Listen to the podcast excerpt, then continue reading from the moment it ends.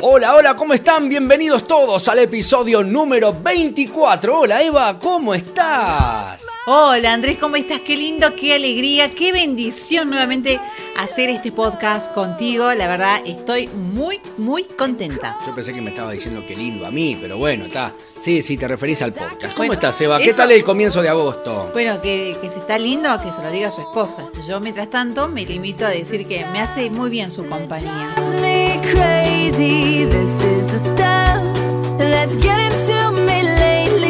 En el comienzo del mes de agosto vamos a hablar de la lactancia materna, Eva. Del primero al 7 de agosto se celebra la Semana Mundial de la Lactancia Materna. Cada año, en estos días, se refuerzan las actividades para fomentar este tipo de alimentación natural, en forma exclusiva en los seis primeros meses de vida y complementada con otros alimentos hasta los dos años.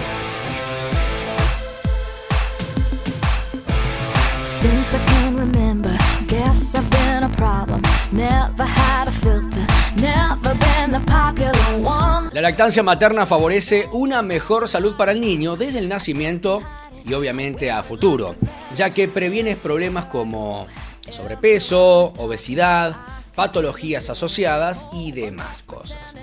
Además, Eva, también te cuento que es muy beneficiosa para la mamá, porque disminuye el riesgo de cáncer de mama y ovarios, diabetes tipo 2 y afecciones cardíacas, entre otras cosas. En este episodio nosotros queremos compartir y escuchar la voz de la licenciada Bernardita Torres, quien es la coordinadora de la Comisión Provincial de la Lactancia Materna, quien nos detalla cómo se realizará y qué lema tendrá la provincia de Salta. Este año em, el logo y el lema es Apoye la lactancia materna para contribuir un planeta saludable. Em, se centra en la eh, alimentación infantil del niño, cuidar el medio ambiente para tener un planeta más sano y niños también eh, con una mejor calidad de vida.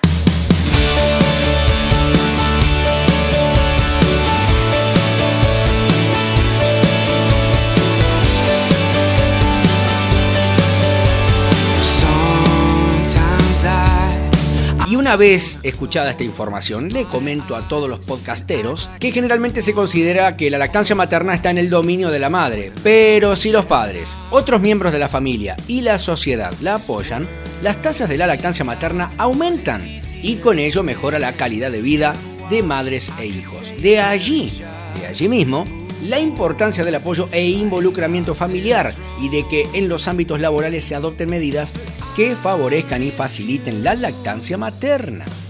La palabra autorizada para dar a conocer algunos de los beneficios es la licenciada María Rosa Parrada, quien es miembro de la Comisión Provincial de Lactancia. La lactancia materna tiene múltiples beneficios, principalmente para el niño, en donde sabemos y está demostrado que mejora el sistema inmunitario, el niño alimentado exclusivamente con lactancia materna se va a enfermar menos, tiene menos posibilidades de tener diarreas, cuadros este, respiratorios, otitis, y si llega a sufrir de alguna de estas enfermedades, son cuadros mucho más leves que generan menos complicaciones y la recuperación es mucho más rápida.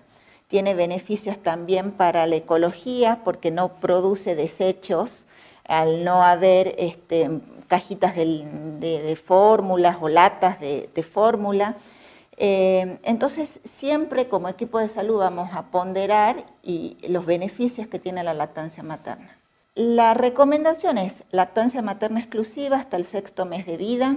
Eso quiere decir que no se debe incorporar ningún alimento, ni siquiera agua, porque la leche de la mamá contiene todos los nutrientes que el niño necesita y lo hidrata.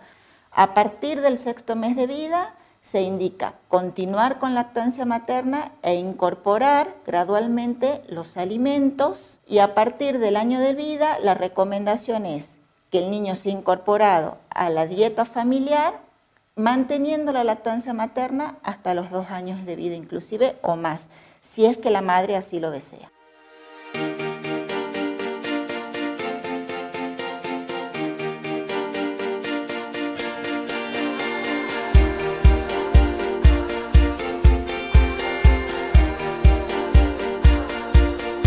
La leche es un alimento natural de características únicas y permite que la madre transmita su mecanismo de defensa al recién nacido. Además, el acto de amamantar fortalece la relación madre e hijo. Esta fecha me hace acordar mucho eh, en el momento cuando yo fui mamá. Para mí fue la mejor experiencia de mi vida. Pude amamantar hasta los dos años y la verdad fue hermoso. Una conexión única que es inexplicable. Le cuento a usted, querido podcastero, que para lograr una lactancia materna, mientras escuchamos la risa escandalosa de mi compañera Eva, se necesita de la ayuda de un padre, el corazón de una abuela, los consejos de un médico y el apoyo de los familiares, colegas y amigos. En resumen, la crianza de niños saludables no es solo una tarea de mamá. Es una responsabilidad compartida. ¿Cómo nos encanta? Así es, me encanta, me, me gusta mucho. Volver a decir. Es una responsabilidad compartida. Y es una responsabilidad de la madre, de la familia, de las organizaciones y del Estado también. De hecho, Eva, los expertos señalan que a mayor apoyo externo reciba la madre, mayor será el tiempo que ella podrá lactar a su bebé.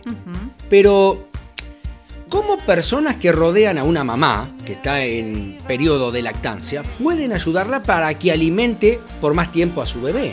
Esa es la pregunta que hacemos hoy.